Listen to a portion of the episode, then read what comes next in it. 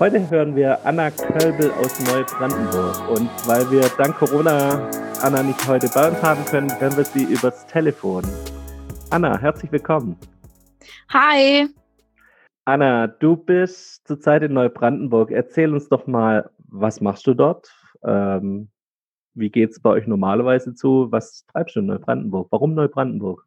Ja, genau. Also ich habe eine Trainee-Stelle ähm, als Deutschlandmissionarin bei der Liebenzeller Mission.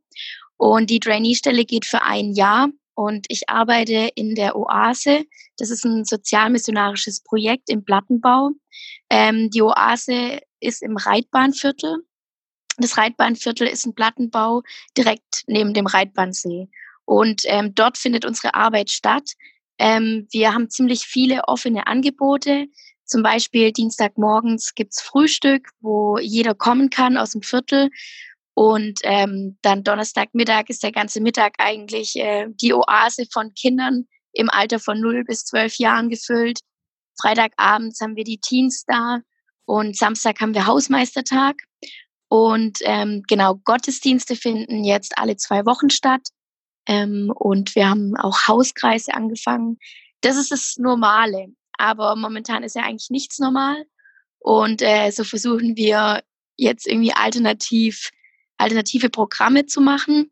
Und ähm, dadurch ist zum Beispiel ähm, die Hörspiele entstanden von Lucy und Boris, Abenteuer mit Lucy und Boris. Zwei Kinder, die auch im Plattenbau wohnen und äh, die unterwegs sind und äh, Abenteuer erleben und dabei irgendwie immer wieder ähm, ja, Geschichten aus der Bibel verglichen mit ihrem Leben irgendwie so entdecken oder halt Sachen entdecken, die Jesus getan hat und wo die auch in ihrem Alltag erleben. Genau, die Hörspiele zum Beispiel, wir machen auch äh, Input so alle zwei, drei Tage, die wir auch in YouTube hochladen und unseren Leuten dann schicken. Wir versuchen sehr viel eins zu eins Kontakt zu pflegen über WhatsApp zum Beispiel und versuchen, die Kleingruppen über Zoom laufen zu lassen. Genau. Ja, das ist so die große Veränderung eigentlich im Alltag. Das, deine Aufzählung, was ihr normalerweise tut, klang schon sehr, sehr abwechslungsreich. Also von Hausmeister über Teens, über Jugend, Kinder und ähm, Gottesdienste. Bist du da überall drin oder was sind deine Aufgaben genau? Ja, also in den Bereichen bin, eigentlich, bin ich eigentlich in allen mit drin. Ähm, meine Hauptaufgabe ist vor allem, ja, überall zu lernen, vor allem in dem Sinn von Gemeindegründung, also wie funktioniert Gemeindegründung, ganz speziell im Plattenbau. Ähm, Gerade im Plattenbau haben wir hier im Reitbahnviertel zum Beispiel eine sehr hohe Arbeitslosigkeit.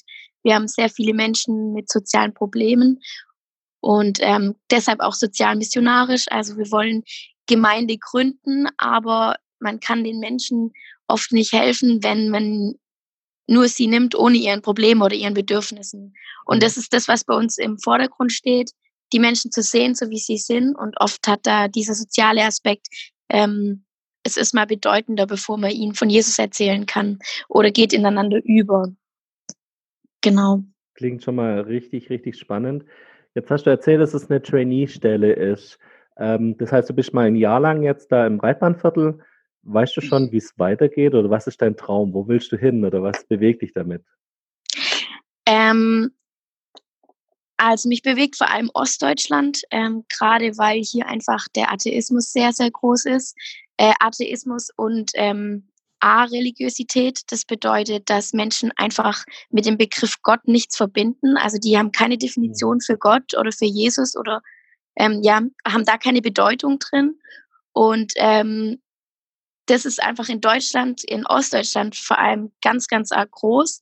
Und ähm, ich habe ja in Bad Liebenzell studiert, das heißt in Süddeutschland äh, in jegliche christliche Organisation irgendwie reingeschnuppert und äh, es ist einfach Wahnsinn, wie das Angebot äh, in Süddeutschland ist oder auch so im, im Westen von Deutschland.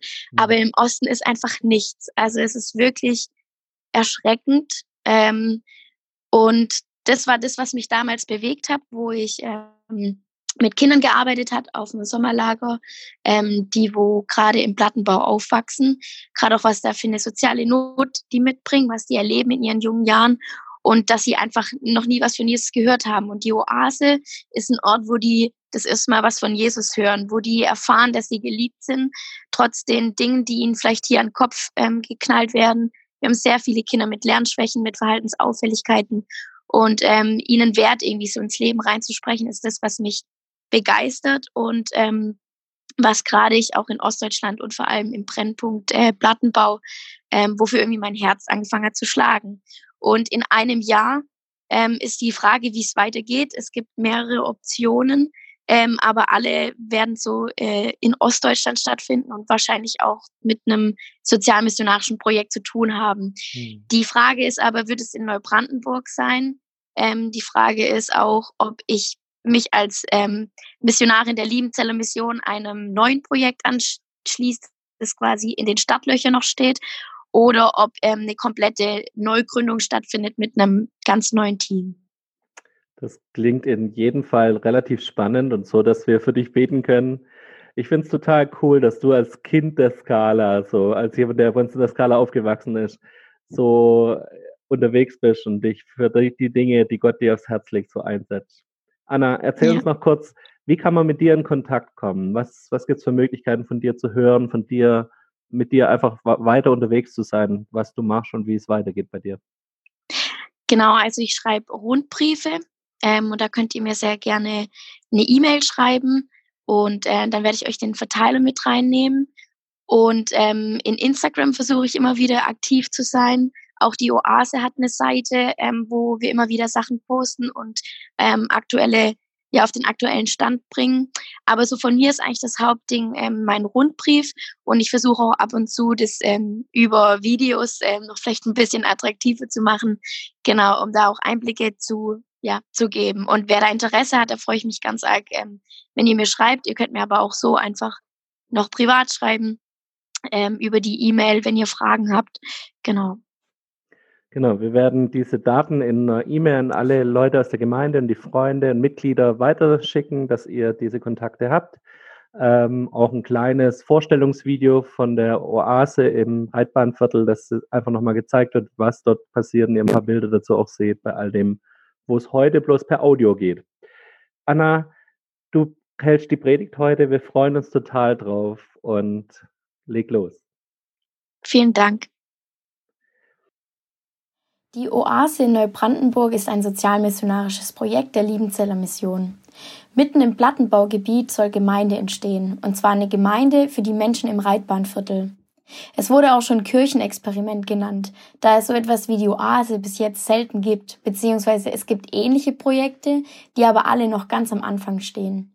In einer Gemeinde befinden sich hauptsächlich Menschen vom selben Milieu, also vom selben sozialen Umfeld. Die Schwierigkeit liegt vor allem darin, Brücken in andere Milieus zu bauen und Menschen mit dem Evangelium zu erreichen, die in einem anderen Milieu leben. Logisch, jeder hat ja so seinen Wohlfühlort und seine Wohlfühlatmosphäre und die kann man nicht künstlich erzeugen und deshalb ist es oft schwierig, in andere Milieus reinzugehen. Die Idee aller Mitarbeitenden der Oase ist es deshalb, im Reitbahnviertel selbst zu leben und als Projekt vor Ort zu sein und Beziehungen im Alltag zu leben. Unsere Angebote sind daher ganz verschieden und jeder kann kommen, so wie er ist. Und so wird die Oase zu einem Ort für Suchende, für Atheisten und für Christen. Hier sollen unterschiedliche Menschen zusammenkommen und Gott ganz neu und besser kennenlernen. Das Ganze begann im Dezember 2006 mit einfachen sozialmissionarischen Angeboten für Kinder und Teenager.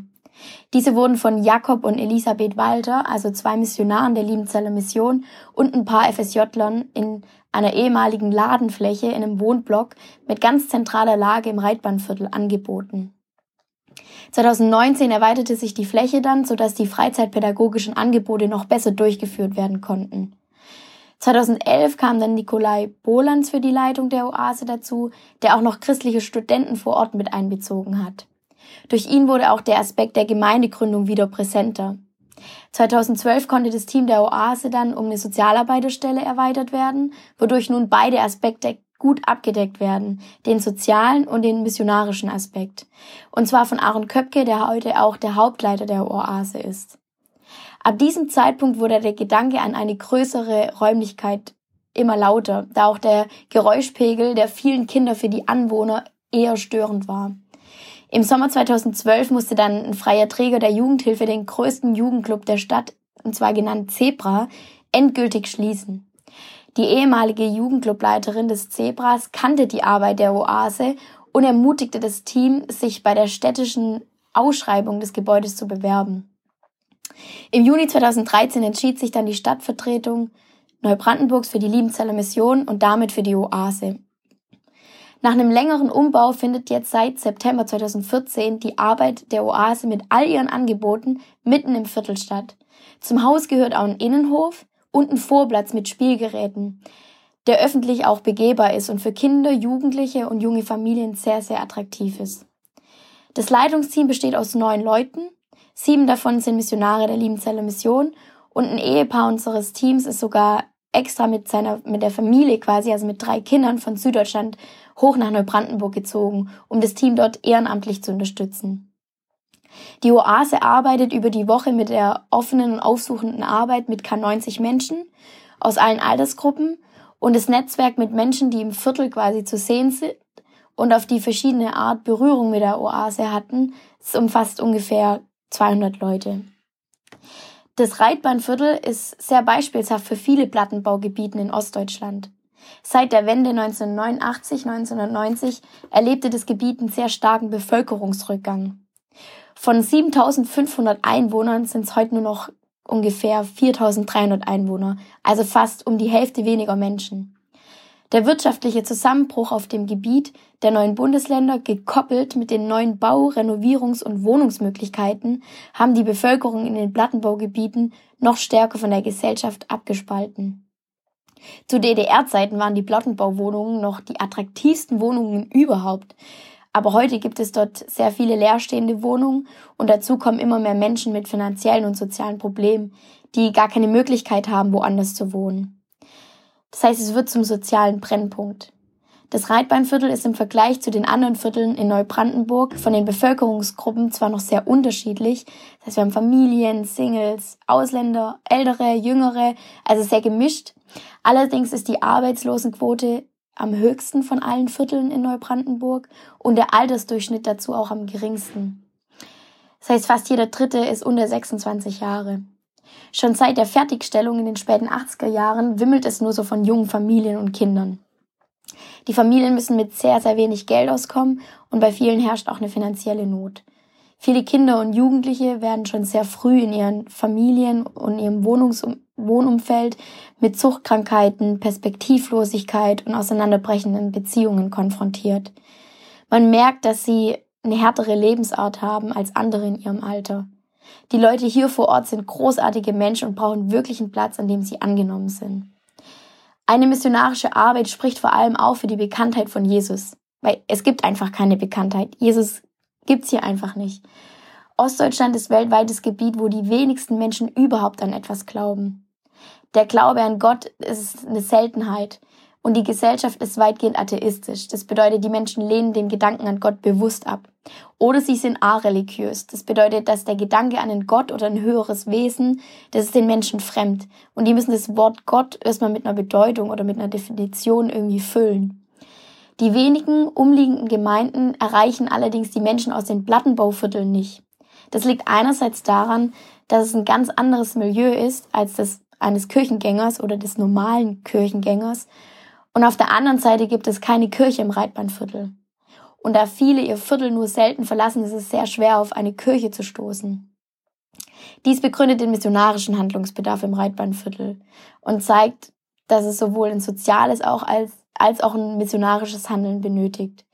Natürlich können wir nicht alle sozialstrukturellen Probleme des Viertels irgendwie lösen, aber wir schauen, dass wir als Oase-Team hoffnungsvoll in die Zukunft blicken und das tun, was wir tun können. Die Menschen, die man hier kennenlernen kann, machen das Reitbahnviertel zu einem bunten und lebendigen Zuhause. Ich bin seit Januar vor Ort und habe mich mittlerweile schon sehr gut eingelebt und ich fühle mich auch sehr wohl. Klar, es gibt Schöneres jetzt wie die rauchigen Blockeingänge oder Hundescheiße auf dem Flurboden, für die sich wirklich keiner verantwortlich fühlt und die auch noch nach fünf Tagen auf dem Boden zu sehen sind oder zu sehen ist, die Hundescheiße. Aber es hat auch sein Flair, wenn man zum Beispiel am Abend an 100 Balkonen vorbeiläuft und man es überall so reden hört. Das ist wie im Sommer auf einem Campingplatz oder vielleicht für die Ranger wie bei einem Ranger Camp. Ja, und ab und an komme ich dann nach einem Tag nach Hause in den stinkigen Aufgang, atme einmal schön und tief durch und es fühlt sich trotzdem nach zu Hause an. Und als ich mich vor ungefähr einem Jahr bei der Liebenzeller Mission als Missionarin beworben habe, dann genau aus dem Grund. Ich wollte in die Platte ziehen. Ich kenne die Oase vom Sommerlager, da ich damals dort ähm, ein Praktikum gemacht habe. Und die Kinder sind mir damals mega ans Herz gewachsen. Und als ich immer mehr von ihren familiären Umständen und ihrem sozialen Umfeld gehört habe und dann sehen konnte, wie sie durch das Sommerlager so eine Auszeit von diesen Umständen hatten und die Mitarbeiter irgendwie einen Wert in ihr Leben gesprochen haben und wie sie Lobpreis, also Kinderlieder geschrien haben und getanzt haben und in denen Jesus groß gemacht wird und er ihnen sagt in diesen Liedern, dass er sie liebt, da hat irgendwie mein Herz noch viel mehr für die Kinder geschlagen. Erst nur für die Kinder, dann aber auch für Ostdeutschland allgemein, wo ich mich mehr darüber informiert habe und dann auch für den Plattenbau. Und ganz besonders für die Arbeit von der Oase, weil die Oase genau so einen Ort mitten im Viertel bietet. Eine Oase umgeben von Wüste. Oasen finden wir im Zusammenhang mit Wüsten. Eine Oase ist eine fruchtbare Stelle mit Wasser und sehr üppiger Vegetation inmitten einer Wüste. Sie entsteht dort, wo der Grundwasserspiegel nahe an die Oberfläche heranreicht. Das Wasser ist wie ein unterirdisches Meer, das zwischen verschiedenen Gesteinsschichten eingeschlossen ist. Das fossile Grundwasser kann dann auf verschiedene Arten an die Oberfläche gelangen. Man kann zum Beispiel ein Loch bohren, das tiefer liegt als der Zufluss, und dadurch entsteht ein Überdruck. Und dieser treibt dann das Wasser selbstständig nach oben. Es tritt durch Risse im Gestein aus, und wenn sich genug Wasser bildet, dann entsteht eine Oase. Oasen können kleine Orte sein, an denen sich nichts weiteres als ein kleiner Teich befindet, oder es können sich zu ganzen Handelsstätten entwickeln. Ich finde es jedenfalls sehr faszinierend, wie inmitten einer Wüste auf einmal eine Oase entstehen kann. In einer Wüste, in der oft kilometerweit kein Wasser ist, keine Früchte wachsen, die Sonne heruntersticht und das Laufen im Sand zusätzlich zur Sonne so erschwerend ist, da kann die Oase ein echter Lichtblick sein manchmal sogar überlebensnotwendig. Als ich letztes Jahr mit einer Freundin in Südamerika war, besuchten wir in Peru in der Region Ica den Ort Huacachina. Eine kleine Oase. Wir wollten dort nämlich Buggy fahren und Sandboarden. Das ist dann wie Snowboardfahren nur im Sand. Der Treffpunkt war in einer Oase. Zu der mussten wir erstmal mit einem Auto hinfahren. Und von dort aus ging es dann mit einem Tourguide zu den Buggies. Kein Problem, voller Motivation sind wir also losgestampft, aber umso mehr sich der Boden allerdings von Oase in Wüste verwandelt hat, umso anstrengender wurde das Laufen. Besonders als die zunächst flache Wüste sich immer mehr zum Berg entwickelt hat. Jeder Schritt wurde gefühlt schwerer, weil bei jedem Schritt, den ich gemacht habe, rutschte ich wieder ein paar Zentimeter nach unten. Eine echt mühsame Sache. Aber als wir oben angekommen sind, also dort, wo die Buggies auf uns gewartet haben, von da ergab sich ein gigantischer Ausblick. Sand, soweit das Auge reichte, nur Sand. Eine wunderschöne, hügelige, sandige Aussicht. Und die Sonne, ja, die hat nur so runtergeknallt. Und ich habe auf einmal gemerkt, ich stehe mitten in der Wüste. Für mich als Touri war das natürlich ein tolles Erlebnis. Aber der Gedanke an die Menschen, die in Wüsten unterwegs sind und die tagelang nur das eine sehen, Sand und die Hitze ertragen und dann auch noch weit laufen, auf dem Sand, der überhaupt keinen festen Grund hat und einen gefühlt immer wieder ein Stück zurückwirft und wo alles so endlos erscheint. Boah, schrecklich die Vorstellung. Ich habe mir ein paar Dokus angeschaut über Oasen, weil mich das Thema durch die Vorbereitung der Predigt dann irgendwie doch nochmal voll gepackt hat. Eine Dokumentation begann mit dem Satz, wer zu einer Oase will, muss vorher durch die Wüste. Ich finde, man könnte auch sagen, wer zu einer Oase will, der ist wahrscheinlich momentan in der Wüste. Denn Wüsten, die rauben unsere Kräfte. Man spürt so ein dauerhaftes Stechen der Sonne und der Hitze. Es ist nur sehr mühsam voranzugehen. Es ist kahl und eintönig und endlos. Und wenn man sich dann nach einer Oase sehnt, dann, weil man in einer Oase Pause machen kann, weil man in der Oase neue Kräfte tanken kann und ausruhen kann. Und weil es dort meistens Früchte gibt und Wasser und das braucht man zum Überleben. Wüstenzeiten in der Bibel gibt's auch. Und das Coolste an der Bibel ist ja, dass es da immer jemanden gibt, der schon mal was ähnliches erlebt hat wie wir heute. Wenn auch ein bisschen anders. Man kann es immer irgendwie ins Heute übertragen. Auch das Volk Israel kennt den inneren Wunsch nach einer Oase. Im 2. Mose 15, 22 bis 27 beginnt die Reise des Volkes Israel vom Schilfmeer zum Berg Sinai durch die Wüste Schur. Kurz vor der genannten Bibelstelle zog das Volk durch das Schilfmeer. Gott befreite damit das Volk Israel endgültig aus der Gefangenschaft und der Verfolgung der Ägypter. Denn Gott ließ das Wasser durch Moses Hände wieder zurückfließen, sodass die Ägypter ertrunken sind. Direkt nachdem Gott sich so mächtig in ihrem Leben gezeigt hatte und sie sogar noch ein Befreiungslied für Gott gesungen haben, kam schnell die Unzufriedenheit. Und zwar als erstes die Klage über das bittere Wasser. Ich möchte dazu aus 2. Mose 22, Vers 27 lesen. Mose ließ die Israeliten vom Schilfmeer aufbrechen. Sie zogen los und kamen in die Wüste Schur. Drei Tage lang waren sie hier unterwegs, ohne Wasser zu finden. Als sie endlich die Oase von Mara erreichten, war das Wasser dort so bitter, dass sie es nicht trinken konnten. Darum heißt dieser Ort Mara, Bitterkeit. Was sollen wir nun trinken? fragten die Leute Mose vorwurfsvoll. Mose flehte den Herrn um Hilfe an, und der Herr zeigte ihm ein Stück Holz. Als Mose es ins Wasser warf, wurde das Wasser genießbar. In Mara gab Gott seinem Volk Gesetze und Regeln, nach denen sie leben sollten, und stellte sie auf die Probe. Er sagte zu ihnen, Hört auf mich, den Herrn, euren Gott, und lebt so, wie es mir gefällt. Haltet euch an meine Gebote und Weisungen. Wenn ihr das tut, werdet ihr keine der Krankheiten bekommen, mit denen ich die Ägypter bestraft habe. Denn ich bin der Herr, der euch heilt. Dann brachen die Israeliten wieder auf und erreichten Elim, eine Oase mit zwölf Quellen und siebzig Palmen. Dort schlugen sie ihr Lager auf. Drei Tage lang musste das Volk Israel durch die Wüste wandern. Und es heißt in Vers 22, und sie fanden kein Wasser. Ich meine, das Volk Israel musste ja eh einiges mitmachen, finde ich persönlich. Erst lebten sie jahrelang als Sklaven unter der Herrschaft der Ägypter und dann befreit sie Gott auf eine so unglaubliche Weise. Aber jetzt hat der Schrecken und die Mühe immer noch kein Ende, sondern es geht erstmal weiter in die Wüste.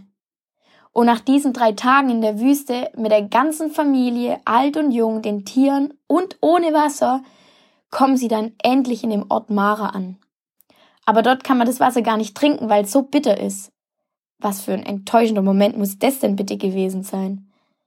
Du hast einfach nur noch Durst. Jede Zelle deines Körpers schreit nach Wasser und dann endlich nach drei Tagen siehst du das Wasser und du kannst es nicht abwarten und dann die Enttäuschung. Es ist bitter. Man kann es überhaupt nicht trinken. Ich musste da sofort den Moment denken, wenn man ins Wasser springt und sich endlich abkühlen kann. Und zwar aber ist es nicht das normale Wasser, das wir vom Freibad kennen oder von einem See. Nee, Meerwasser und dann auszusehen so einen großen Schluck salziges Wasser trinkt. Das ist bei mir immer so ein Schockmoment, in dem es mich einmal richtig durchschüttelt. Igitt. Bah. Was muss es für ein enttäuschender Moment für die Israeliten gewesen sein? Und dann murren sie erstmal bei Mose, verständlicherweise. Was sollen wir denn trinken? Und Mose wendet sich in dem Moment der Verzweiflung an Gott und schreit zu ihm. Und was macht Gott? Er antwortet. Mose soll ein Stück Holz in das Wasser werfen und schon würde das Wasser süß werden. Mose hat's getan und es geschah genauso. Das Wasser wurde süß. Mose schrie zu Gott in seiner Verzweiflung und Erschöpfung. Und auch weil er das ganze Volk Israel im Nacken hatte. Und da auch Verantwortung hatte. Er schrie zum Herrn und der Herr reagierte und zeigte ihm, was er tun sollte. Es ist ein Zeugnis für uns heute, dass wir uns in unserer Verzweiflung, in unserer Not, wenn Bitterkeit da ist und mit unserem Durst, wenn wir uns dann an Gott wenden können, beziehungsweise wir sollen uns an Gott wenden. Und als sie weiterzogen, kam sie nach Elim. Und dort waren gleich zwölf Wasserquellen und 70 Palmbäume und somit auch Schatten. Und in Elim haben sie dann am Wasser erstmal Pause gemacht. Endlich. Endlich Pause. Puh. Schatten, Trinkwasser, keine Verfolgung. Das Spannende ist ja, dass das gerade einmal der Anfang der Wüstenzeit Israels war. Wenn die gewusst hätten, was da noch so kommt, vielleicht hätten sie nicht mal da in dem Moment entspannen können oder zur Ruhe kommen können. Aber das ist nicht, das ist egal. Fürs Erste zählte nur auftanken und ruhen. Das bittere Wasser steht auch für die bitteren Erfahrungen im Leben, die jeder machen muss. Vielleicht sind es auch solche Erfahrungen, wenn wir glauben, zu meinen, wir wissen, was unseren Durst stillt, und dann die bittere Enttäuschung, dass es unseren Durst doch nicht stillt. Aber was stillt denn dann unseren Durst? Das Holz ist eine Anspielung auf das Kreuz. Wenn die Tatsache vom Kreuz, dass Jesus für mich am Kreuz gestorben ist, für meine Sünden, damit ich Leben hab und frei bin von meiner Schuld und jetzt ewiges Leben hab, wenn diese Tatsache in unser Leben kommt, wenn Jesus in unser Leben kommt, dann verändert sich dieses Leben, dann verändert sich mein Leben. Durch Jesus kommt es süß in unser Leben, oder besser gesagt, das Wasser wird trinkbar und unser Leben wird erfüllt. Die Bitterkeit ist überwunden. Und nach der Begegnung mit Jesus können wir ruhen. Und wir können Ruhe finden. Oder wir können auch in der Begegnung mit Jesus Ruhe finden, weil er unsere innere Ruhe sein will und sein kann. Jesus sagt in Johannes 4, Vers 14, im Neuen Testament. Wer aber vom Wasser trinken wird, das ich ihm geben werde, den wird in Ewigkeit nicht dürsten, sondern das Wasser, das ich ihm geben werde, das wird in ihm eine Quelle des Wassers werden, das ins ewige Leben quillt. Und das ist das, was die Menschen auch im Neuen Testament mit Jesus erlebt haben. Als Jesus in ihr Leben kam, da hat das Leben Sinn gemacht. Da haben Menschen Heilung, Befreiung, Veränderung, Erfüllung und Frieden erlebt. Heilung wie die Frau, die seit Jahren unter Blutungen litt und die nur durch die Berührung von Jesus geheilt wurde. Befreiung wie bei dem Gelähmten, dessen Begegnung mit Jesus zur Heilung und Vergebung seiner Schuld führte. Veränderung wie der Zöllner Zachäus, der durch die Begegnung mit Jesus all sein Geld, das er durch Betra Betrug, all sein Geld, das er durch Betrug erarbeitet hatte, zurückgegeben hatte. Erfüllung, wie die zwei Blinden, die zu Jesus schrien und auf Jesus Erbarm hofften und glaubten, er könne sie heilen, und Jesus diesen Glauben belohnte. Und Frieden, wie die Jünger, die bei dem Sturm auf See Angst ohne Ende hatten, und als Jesus aufstand und der Sturm sich legte, der Frieden in ihrem Herzen wieder da war, weil Jesus da war und präsent war und sie wieder gemerkt haben, dass Jesus da ist. Die Begegnung mit Jesus, mit dem lebendigen Wasser, verwandelt das Bittere in unserem Leben in das Süße. Und natürlich kann der Durst hier für vieles stehen. Was kann das für ein Durst zum Beispiel für dich sein? Vielleicht ist es der Durst nach mehr Ruhe, dass der Körper mal runterfahren kann. Vielleicht der Durst nach einem Sinn im Leben, nach Bestätigung, nach Anerkennung. Vielleicht der Durst nach mehr Sicherheit. Oder vielleicht der Durst nach Liebe und Geborgenheit. Und wisst ihr, wenn so ein Durst lange nicht gestillt wird, dann glaube ich, fühlt sich das an wie in einer Wüste. Eine Wüste, in der weit und breit nichts zu sehen ist außer Sand und Hügel, in der jeder Schritt schwer ist, die Kräfte sich immer mehr dem Ende neigen, die Sonne nicht mehr angenehm ist, sondern nur noch vom Himmel brennt und sticht, und wo innerlich alles nach Wasser schreit. Wasser, das den Durst stillen soll. Und in dieser Zeit sehnt man sich nach einer Oase, eine Oase zum Ausruhen und Kräfte sammeln, eine Oase, die jeden Durst stillen kann. Jesus sagt, dass er das lebendige Wasser ist, dass er unseren Durst nach diesen unterschiedlichen Dingen stillen kann. Er sagt in Matthäus 11, 28, Kommt her zu mir, die ihr mühselig und beladen seid. Ich will euch erquicken. Ich denke, dass das Wort erquicken vor allem auch im Blick auf eine Wüste nochmal verständlich wird. Erquicken bedeutet neu belebt zu werden, sich stärken und neu gefüllt zu werden. Man sehnt sich nach einer Oase, wenn man in der Wüste ist. Brauchst du momentan eine Oase? Ich weiß nicht, ob einer von euch momentan in einer Wüste ist und einen starken Durst verspürt. Mir ging's vor kurzem so. Ich habe mich total nach, nach Gottes Wirken gesehnt und nach seinem Frieden innerlich. Und ich weiß, umso mehr ich mich damit beschäftige und mit seinem Wort und einfach manchmal nur im Bett lieg und ich mir vorstelle, ich bin jetzt einfach bei ihm, dann kann ich zur Ruhe kommen, wenn ich mich nur auf ihn fokussiere. Ich will dich heute nochmal dar daran erinnern, dass Jesus diesen Durst stillen will. Egal, welche Art von Durst du verspürst, er will dich neu erquicken, neu beleben und neu stärken. Komm zu ihm.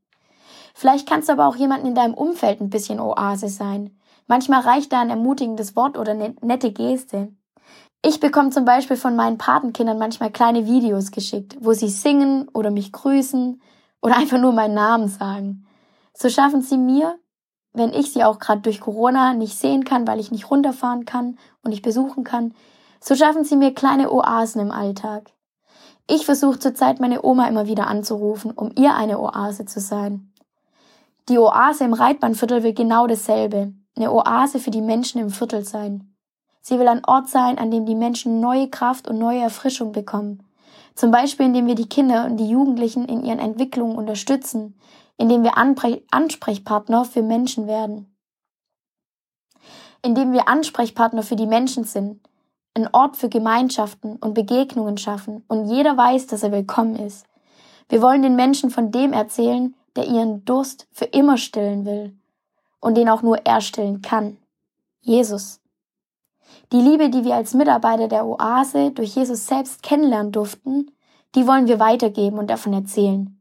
Wir wünschen uns, dass in Ostdeutschland eine Generation heranwächst, die Jesus kennen und damit ihre persönliche Oase in sich tragen können und für andere auch zu einer Oase werden. Vielen Dank, wenn ihr für die Oase in Neubrandenburg betet und für mich natürlich vor Ort. Ich brauche das Gebet und die Oase braucht das Gebet. Und auch an alle ein ganz großes Dankeschön, die mich finanziell unterstützen. Sonst könnte ich diese Arbeit als Missionarin gar nicht machen. Anna, herzlichen Dank dir für diese Predigt und ich bitte dich, dass du noch einen Segen sprichst für uns. Ja. Herr, ich danke dir, dass du da bist und ich danke dir, dass du jeden Einzelnen siehst, eine Situation, wo er sich momentan befindet und ja, segne du jeden Einzelnen, der gerade zu kämpfen hat. Du siehst ja, wo irgendwie die Punkte sind, wo es einem schwerfällt, wo vielleicht Einsamkeit ist, Herr. Und ich bitte dich, dass du uns jeden Tag irgendwie Momente schenkst, wo wir uns freuen dürfen ähm, am Leben und wo wir uns freuen dürfen, Herr, an dir. Und ja, geh du mit uns in den Tag und ja, sei du dabei. Amen. Amen. Anna, wir danken dir für die Möglichkeit, dass wir trotz Corona mit dir verbunden sind, dass wir Möglichkeiten finden, über verschiedenste Wege von dir zu hören. Wir freuen uns total und wünschen dir Gottes Segen. Liebe Grüße zu dir nach Neubrandenburg. Dankeschön. Tschüss, liebe Gemeinde. Tschüss, Anna. Tschüss.